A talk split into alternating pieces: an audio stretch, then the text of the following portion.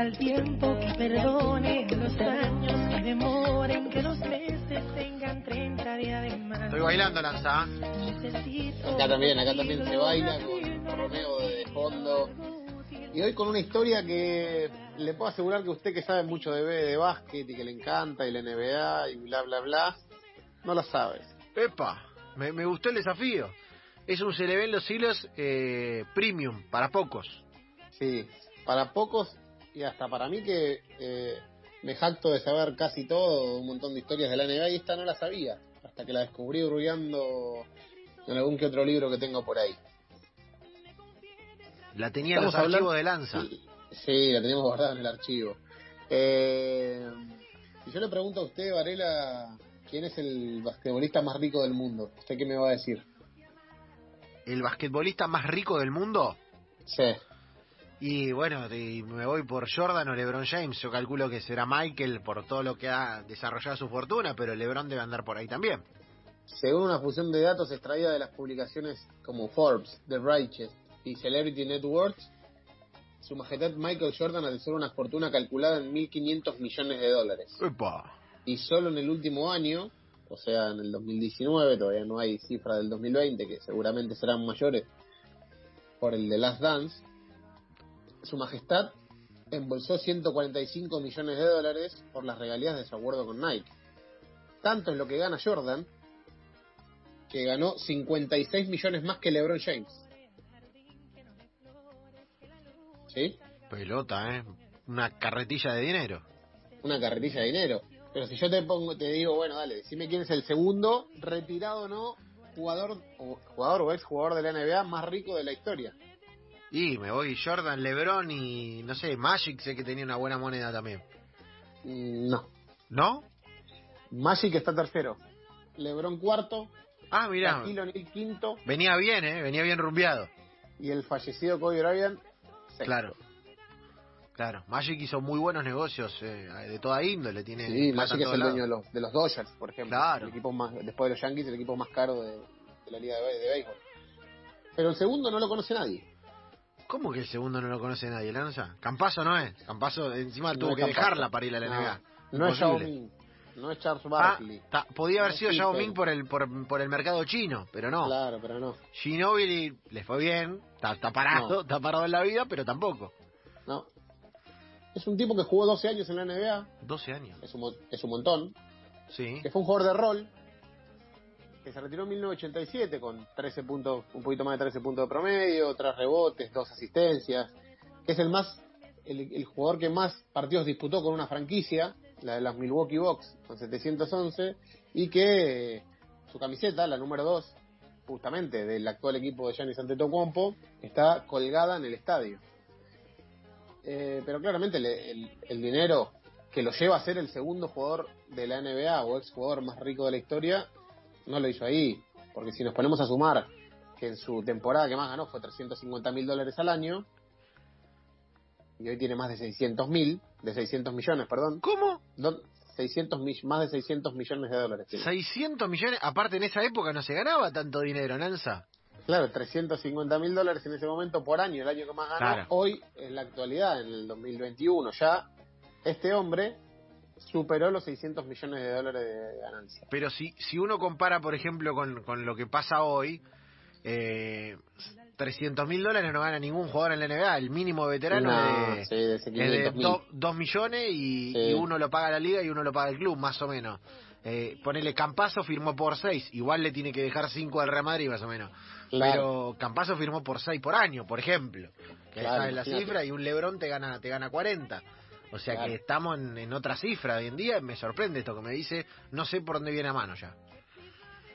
¿Cómo amasó su fortuna? Todavía no voy a decir el nombre. Siendo un exitoso y, y diverso hombre de negocios. Un tipo que la vio bien, la vio más que todos y que tuvo 450 franquicias de restaurantes. ¿Cómo? 450 franquicias tuvo de restaurantes. Hasta que vendió todo. Y dijo, nada, ya no quiero tener más restaurantes. Se cansó, ¿no? Un laburo sacrificado, dijo. Mucho laburo, comprar la hamburguesa para poner no sirve. Hoy es el propietario de la mayoría de fábricas embotelladoras de Coca-Cola en Estados Unidos y Canadá. Ah, de embotelladora de coca. Uh, papito. Tienen monedazo. En Estados Unidos, aparte embotelladora, es como Por eso, una pasión por contaminar mares que no, no para. esta es la historia de un obrero tanto dentro de la cancha como fuera, que lejos de los flashes y lejos de todo, entendió que el camino estaba fuera de picar la pelota y se convirtió en el segundo hombre más rico de la historia de la NBA. Hoy en Se le ven los hilos vamos a conocer la historia de Junior Bridgman. Junior Bridgman. Así es. Este es, este, es el, este es el Ricardo. A este quiere a pedirle unos mangos para el negocio. 67 años tiene hoy nuestro amigo Jul, nuestro amigo Junior y posee un patrimonio que se aproxima a los 600 millones de dólares. Qué grande Junior. Un fenómeno. ¿Qué pasó? ¿Cómo es la historia? Un tipo que nació en Indiana, en East Chicago, en un ámbito que, que, tenía, que era un lugar multicultural y étnico, entonces entendió que tenía que esforzarse para llegar a ser alguien.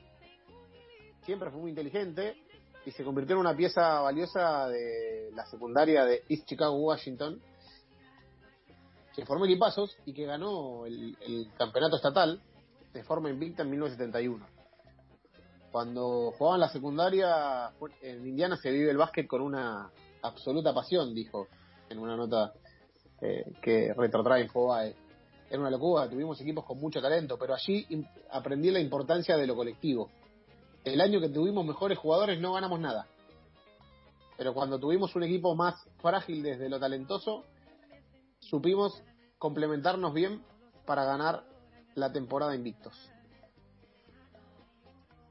vamos pasando por otro momento de la historia de este Junior Richman y después decimos que se fue a North Carolina State que a, su vez no solamente le dijo para jugar al básquet sino que quería le ofreció que sea abogado y le había ofrecido hasta un contrato de largo plazo para con la universidad. Él no, no tenía muy claro si podía llegar a la NBA Eh, pero no eligió North Carolina State sino que eligió Louisville y ahí hizo un clic. Estudió psicología, se recibió y se comprometió, comprometió tal a mejorar Sí. que se convirtió en uno de los principales prospectos del país en su puesto.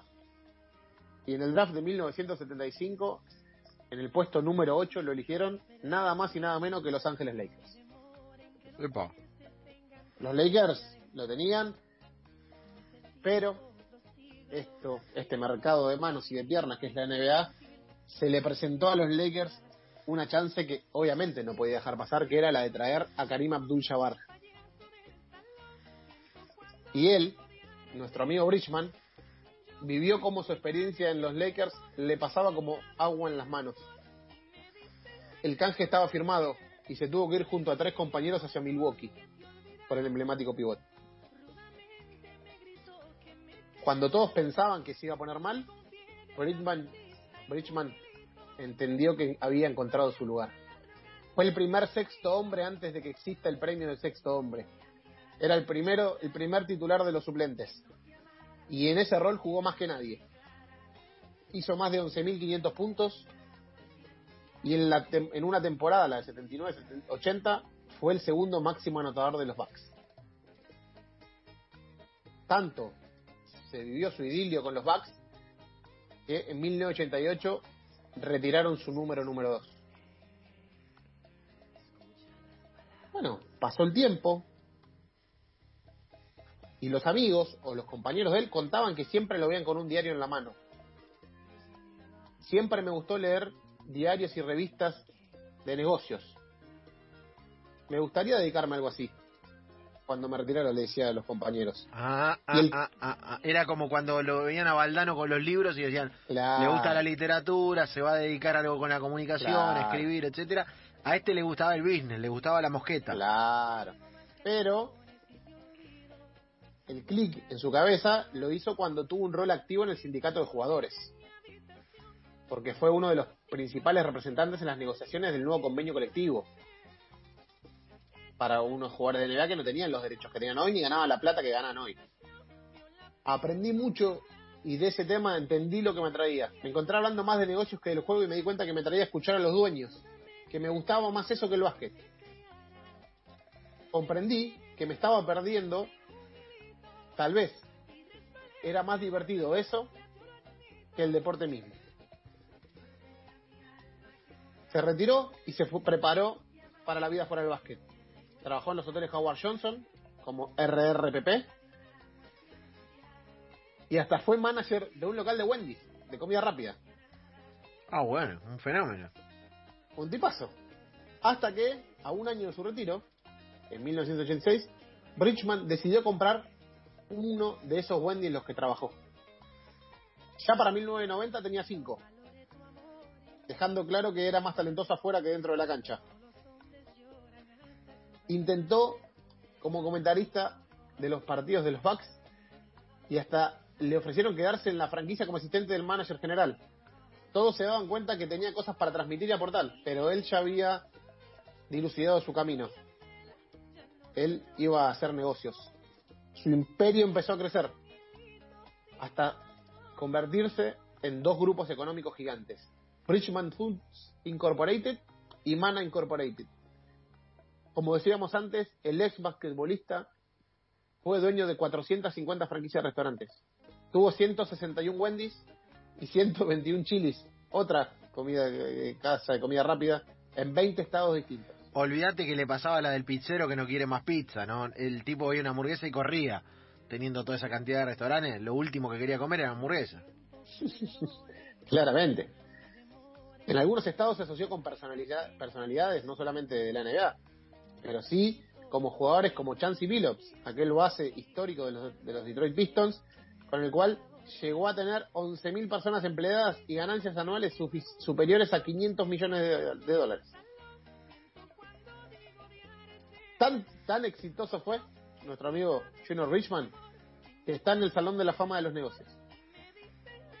Man Incorporated llegó a estar en el top 100 de empresas dirigidas por empresarios negros y Bridgman se transformó en uno de los 20 ciudadanos afroamericanos más ricos de Estados Unidos. Yo pasé por todos los puestos, incluso limpié baños. Realicé todo el entrenamiento necesario para conocer el negocio. Considero que para tener éxito en este mundo es mucho como el básquet. Debes entrenar y conocer cada secreto, no confiar en otra persona, sino en tus experiencias y conocimientos. Recuerdo que pasé 10 o 12 semanas de entrenamientos y luego me junté con otras personas que tenían franquicias para conocer el sistema. Cómo funciona cada restaurante. Y así empezó todo. En 2016, Bridgman volvió a sorprender al mundo y vendió todas sus franquicias y se mudó de negocio. En 2017 se transformó en dueño y CEO de Heartland Coca- Coca- Coca-Cola, la primera y más grande embotelladora independiente del gigante multinacional. Olvídate. No, sol- no solamente en estados de, de- de Norteamérica, sino en Canadá. Tiene más de 650 millones de dólares de ganancia anual. Tiene un multimedio dedicado a las mujeres afroamericanas, Essence Communications, junto a una que es más o menos grosa, Oprah Winfrey. Y tiene un porcentaje, ¿sabes de qué? Del The Water Channel. ¿Del Weather Channel tiene una parte del muñeco? Terrible. Sí, Pero Sí. es una máquina, hermano. Pero hace, todo poco, o el año pasado, quiso comprar la empresa Meredith Corporation. Que vos decís, debe ser una empresa más. No, es la dueña de Sport Illustrator, el Time, Eh, Fortune y Money. Pero es Héctor, tiene todo, es Héctor. Es Héctor, quiere que le digan toque sí, Es eh, Héctor. el famoso Junior. Claro, es Héctor. Terrible. El gran secreto le preguntaron una vez. El negocio, en definitiva, siempre es sobre las personas. Es lo que aprendí del básquet, es jugar en equipo. Mis restaurantes empezaron a funcionar cuando jugamos colectivamente. Los empresarios a veces no se enfocan en la gente, pero nosotros estamos todos los días pensando en lo importante para cada empleado. Yo lo aprendí en mis primeros años en Milwaukee, cuando los empleados no les interesaban los restaurantes. Tres veces cambiamos el personal, hasta que entendimos que éramos nosotros los que debíamos liderar el cambio, ocuparnos de ellos, de sus necesidades, de cómo podíamos hacerlos sentir cómodos. Un fenómeno. ¿eh? Junior Richman es mucho más que el segundo basquetbolista con más dinero en la historia del básquet. Es un ejemplo. Es un tipo que sabe liderar un negocio y sobre todo preocuparse. Por eso, cuando te hablen de millones de dólares y vos creas en LeBron, en Magic, en Duncan, en el Almirante Robinson, en Barkley o en Yao Min, no te olvides que ahí a lo lejos está Junior Richman, el segundo hombre más rico de la historia de la NBA. Épico, se le ven los hilos de la mano de Javier Lanza, Junior Bridgman, a partir de hoy CEO de Enganche, se lo vamos a ceder solamente a cuestión de poder participar en la ganancia, porque evidentemente lo que toca lo monetiza este muchacho. ¿eh? Así es. Es peor que es peor que Rodríguez Galati, hace todo moneda, todo moneda, todo moneda. Es terrible. Muy bien, eh, Junior, impecable lanza la verdad. Me quedé me, me quedo con muchas ganas de hacer plata ahora que, que, que escuché esta columna. o sea, quiero salir a hacer un business. No sé con quién, no sé cómo, no sé de qué manera, no sé qué tengo para ofrecer. Pero... Un. Claro, estoy, Junior, un, un fenómeno, ¿eh? un fenómeno, un Así es. fenómeno. Eh, quiero, quiero preguntarle eh, por su talento, me gustaría tener ese talento. Tristemente Así no es. lo tengo. Tristemente no lo No tengo. lo tengo, no lo tengo. Señores, cerramos el Ven los hilos y venimos para el final del programa. Me confié de trapecista y